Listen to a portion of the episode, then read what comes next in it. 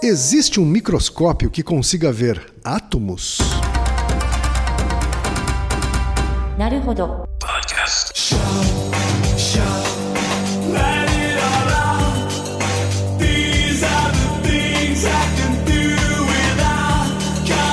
Bem-vindo ao Naruhodo, podcast para quem tem fome de aprender. Eu sou Ken Fujioka. Eu sou Altair de Souza.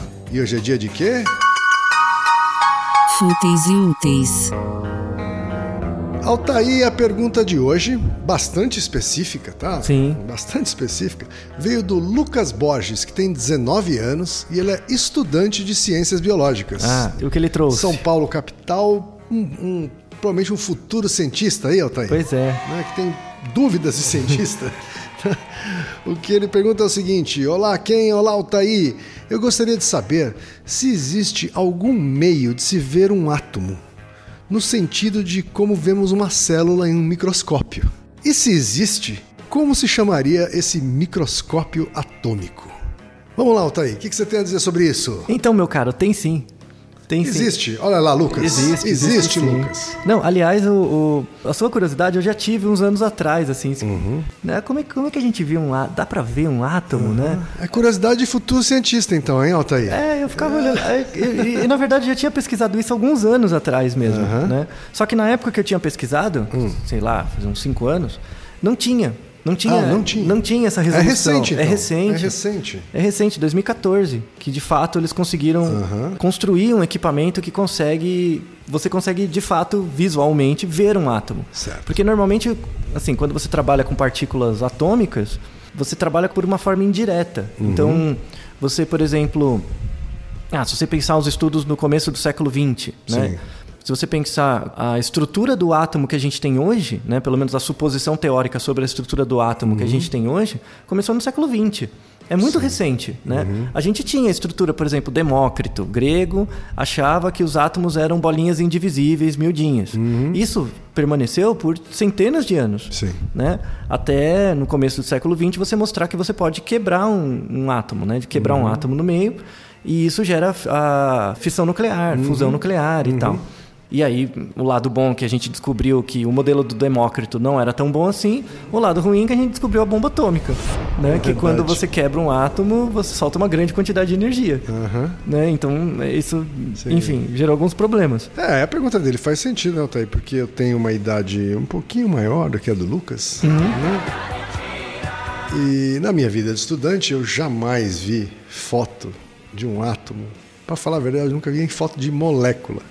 Nenhuma Assim, molécula, né? Sempre a gente visualizou como um, um tipo de esquema gráfico. Isso, uma estrutura, Algum né? tipo de representação visual. Assim. Sim, mesmo o DNA, né? Uhum. O DNA se achava que era. Assim, você consegue ver com um microscópio razoável, você consegue ver, por exemplo, um cromossomo. Sim. Então, para fazer cariótipo, essas coisas para doenças genéticas mais comuns, você faz um cariótipo, você vê lá os pares de cromossomo, Sim. dá para ver. Mas o, o cromossomo, na verdade, é um- uma fita de DNA bem grande enrolada. E para ver o DNA? E para ver aquelas, lembra que tinha o A, G, C, Sim, T lá? E para você ver isso, Sim. né? Não dava para ver, né? Então, é admirável o esforço dos cientistas de conseguir imaginar de forma indireta essas coisas estruturais, né? Exato. Então, a gente só conseguiu fazer um microscópio baseado em elétrons, né, que é o, o tipo de microscópio para você ver um átomo é chamado microscópio de elétrons.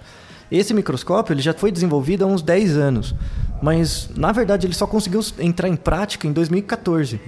E no mundo se tem apenas três desses microscópios. Um fica nos Estados Unidos, outro na Inglaterra e outro na Alemanha. Né? O da Inglaterra ele é chamado de STEM, Super STEM né? Foi financiado pelo governo, tal, em inglês. Ele custa, para vocês terem uma ideia, algo em torno de 6 milhões de dólares para ser construído e tal. Certo. A resolução desse microscópio de elétrons, ele consegue ver uma, imagina um fio de cabelo. Tá? Imagina que você pega um fio de cabelo e divide em um milhão de partes. Essa é a resolução dele. É, isso cons- já não dá mais para imaginar, você só consegue Exato. supor. Você consegue supor. É algo realmente imperceptível, assim, do seu campo visual, né?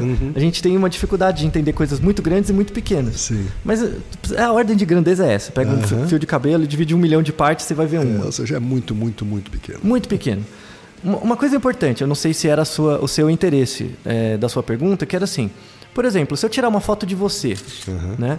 Quando eu tiro uma foto sua, você está sendo visto por inteiro. Sim. Na foto não vai aparecer a sua membrana, as suas células da pele, não vai aparecer suas hemácias, não vai aparecer isso, né? Uhum. Os diferentes tipos de célula que você tem. Quando eu tiro uma foto sua, eu vejo você inteiro. Né? Sim. Quando você tira a foto de um átomo, você vê o átomo inteiro. Você não, porque qual é a imagem que a gente tem de um átomo? Tem um núcleo e tem lá os elétrons correndo em volta dele, né? Alguma coisa assim, né? Essa é a imagem que a gente tem em escolar, tá? Quando você tira uma foto de um átomo, você não vê os elétrons, por exemplo, em volta. Você vê como se fossem bolinhas, né? Como se fossem pontinhos, tá? A gente vai deixar na descrição do vídeo uns exemplos de fotos por exemplo, uma foto de um átomo de diamante, né, que é carbono, né? Sim. Para você ver a estrutura como ele é. Você não vai ver os elétrons, mas você vê os pontinhos que são os, Sim, os sim. átomos. Você vai ver, por exemplo, uma foto de átomos de prata em cima de uma estrutura de cobre. Então você vê que são os pontinhos, Sim. né? São os pontinhos brilhantes, são pontinhos de prata. Uhum. né? Bastante visíveis, inclusive. São bastante visíveis. Você vê que isso aqui é uma coisa infinitamente pequena. E uma coisa que é muito importante, aí, aí agora a gente fala das aplicações desse microscópio, é o grafeno. Então, o grafeno é um composto de carbono. Não existe na natureza o grafeno. O grafeno foi construído, foi modificado. Então, ele é, ele é um, um dos elementos produzidos por humanos, né? Para humanos. E ele tem uma estrutura hexagonal, né? Que são as estruturas dos carbonos. Sim. Lembra uma colmeia, né? Lembra uma colmeiazinha. Então, cada pontinho, cada, se você abrir a figura, cada bolinha preta é um átomo de carbono. Sim. Tá? Para você conseguir ver os elétrons, por exemplo, você vai ter que ter uma resolução maior ainda que a gente não vai chegar, tá? Tão, tão cedo. Que é a mesma coisa que, por exemplo, eu tirar uma foto sua e conseguir ampliar essa foto sua até ver uma molécula do seu, da sua estrutura da pele, né? É possível que isso seja conseguido, mas não agora. No entanto, temos que deixar claro que esse, esse microscópio de elétrons ele tem dois anos, dois, três anos. É muito recente. Sim. Né? Então a gente só consegue ver átomos agora. Esse é o inglês. Esse é o inglês. Mas todos são iguais, né? Tem um Tá. fabricante só que fez todos. né? Ah, entendi. É um grupo de pesquisa só que produziu para os três. E aí estão nesses três lugares que tiveram grana para bancar Isso. a Então- unidade desse microscópio. Então, mas não foi um serviço. Na verdade, você tinha pesquisadores dos três centros, eles se agruparam, a gente precisa resolver esse problema, eles construíram, e aí cada um tem um. Né? Então foi uma junção mesmo. Aí vale um, um ponto importante. Por exemplo, as pessoas falam da diferença entre pesquisa básica e aplicada. Né? A pesquisa aplicada, por exemplo, desenvolver um remédio ou desenvolver um novo método de análise de alguma coisa, essa pesquisa aplicada, em geral, empresas têm interesse em financiar, né? porque gera dividendos para elas, enfim, Sim. tal, né? Por exemplo, eu consigo imaginar uma agência de publicidade financiando uma pesquisa para verificar como as pessoas percebem cores, Sim. por exemplo, porque isso pode ter um ganho para pesquisa de mercado, enfim. No entanto, a, a pesquisa básica, que é, por exemplo, pesquisas com átomos, que não têm aplicabilidade prática, né, direta, são financiadas pelo Estado. Né? Então, aqui no Brasil, a gente passa por uma crise de falta de dinheiro para pesquisa, teve cortes. As áreas que mais vão perder dinheiro, estão perdendo, são as áreas de pesquisa básica. Como essa, por exemplo, você desenvolver um, um microscópio para ver átomos.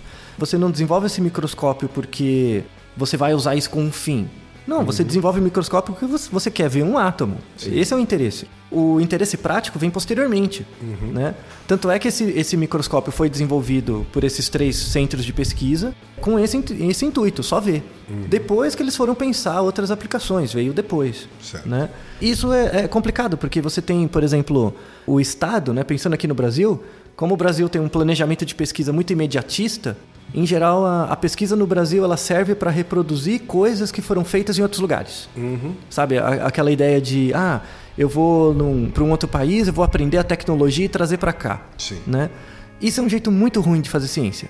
Muito ruim. Porque quando você não financia a pesquisa básica, você não forma pesquisadores adequadamente para desenvolver pesquisas, você não cria tradição de pesquisa e você deixa de ter a excelência de pesquisa em áreas básicas que depois formam pesquisadores aplicados. O pesquisador aplicado nunca vai ser um básico, mas o pesquisador básico pode ficar aplicado Sim. e tem uma, uma capacidade muito maior. Né? E quando a gente fala de pesquisa básica, a gente está falando de projetos que dificilmente vão interessar as empresas privadas. Isso, é, não interessa. né? E, portanto, é um papel do Estado. Isso, né? É é um um papel que o Estado tem que assumir Pois é. Se quiser que aconteça. E tem que ter interesse para isso, né? Então, Não é por- o tipo de coisa que você vai poder privatizar. Não, então- E abrir cotas de patrocínio. Isso, né, exato. Difícil, você não vai conseguir dinheiro Como determinados isso. políticos fazem com tudo hoje em dia. Exato, você não vai conseguir dinheiro para isso. isso. Isso é uma coisa eminentemente do Estado. Isso acontece no mundo inteiro.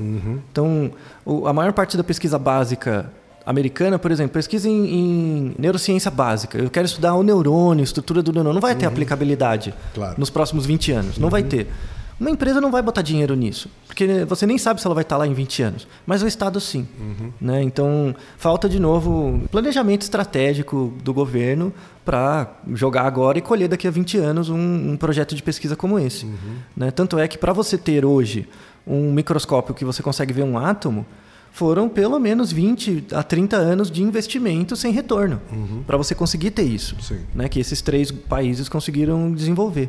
Aí, agora, falando das aplicações desse microscópio, né, a aplicação mais óbvia é para química, né, para você entender composto, verificar, por exemplo, como acontece reação. Por exemplo, quando você faz uma reação química e tem um precipitado, né, que forma um negócio no fundo da reação, como que isso acontece? Como que é criado o precipitado?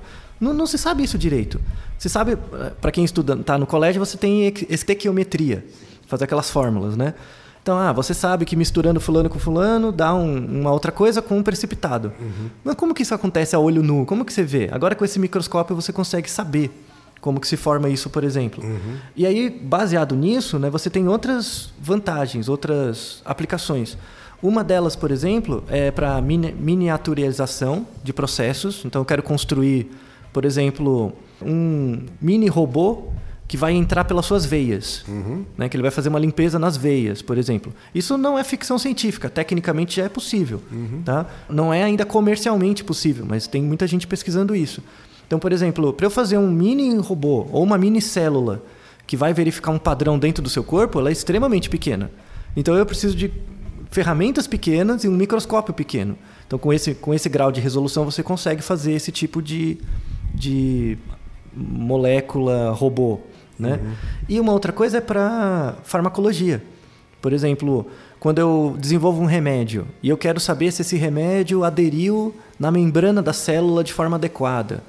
É, ou eu quero criar um vetor. Por exemplo, eu pego uma bactéria manipulada que vai carregar um, um remédio ou um certo DNA que eu quero que vá num lugar específico para modificar uma outra célula, por exemplo, para tratamentos de câncer. É, esse tipo de microscópio é muito importante. Sim. Só que essas utilizações não existiam a priori, elas Ah, só foram desenvolvidas a partir da possibilidade desse microscópio. E que pro- provavelmente alguns dessas, algumas dessas aplicações vão incorrer em evoluções no microscópio. Com certeza. Não, não. é- é, o céu é o limite. O céu é o limite para isso. Temos já, assim, o microscópio já tem um- um- uns bons 100 anos, né? At- Até um pouco mais. Ele só foi sendo desenvolvido. Agora, grande, o grande limite, né, que se fala para esse tipo de microscópio é que, por exemplo, para eu construir um microscópio com essa resolução, eu tenho que utilizar materiais que são maleáveis, que têm uma estrutura sólida, mesmo num tamanho diminuto, para eu conseguir construir, e que sejam duráveis. Né? Porque, em geral, para esse microscópio de elétrons, a temperatura é, é baixa, tem que ter certos controles. Então, por exemplo, você já não tem materiais físicos tão bons para desenvolver. Então, você tem que desenvolver novas ligas. Então, por exemplo, andam juntos. Você tem o desenvolvimento de novos materiais e o desenvolvimento de novos microscópios. Eles vão andando juntos. Então, quando sai, quando você tem um avanço em um, você vai ter um avanço no outro. E é uma área super curiosa e interessante de, mesmo como leigo, de estudar e tentar entender, porque você vê o, o- como a gente pode ser engenhoso, como é a engenhosidade humana. E como a engenhos- engenhosidade humana é dependente de investimento do Estado. Sem dúvida. Né? Sem isso, dificilmente essas áreas vão conseguir evoluir adequadamente. E aí, tecnologicamente, a gente vai ficar para trás. Como estamos, né, Altair? Pois Como é. estamos? Estamos bem para trás. E vamos continuar por mais um tempo, infelizmente. Lucas, futuro cientista. É isso aí, já existe, está à disposição da humanidade. Isso, não sei se a sua mas, ainda. Mas, mas por enquanto você vai ter que viajar para usar um. Isso. Então, se, mas ah, veja as fotinhos que a gente vai deixar aí e já, já são uma boa amostra do potencial desse novo microscópio. Naruhodo, ilustríssimo ouvinte. E lembre-se, aqui no Naruhodo quem faz a pauta é você. Você discorda do que ouviu, tem alguma pergunta, quer compartilhar alguma curiosidade ou lançar algum desafio? Escreva pra gente. podcast@naruhodo.com.br. Repetindo, Altair. podcast@naruhodo.com.br. Então até o próximo Naruhodo. Tchau. Toma arigató. Naruhodo. Você sabia que pode ajudar a manter o Naruhodo no ar?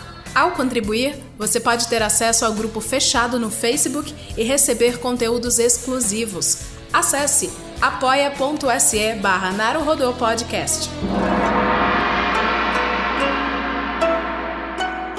Naruhodo.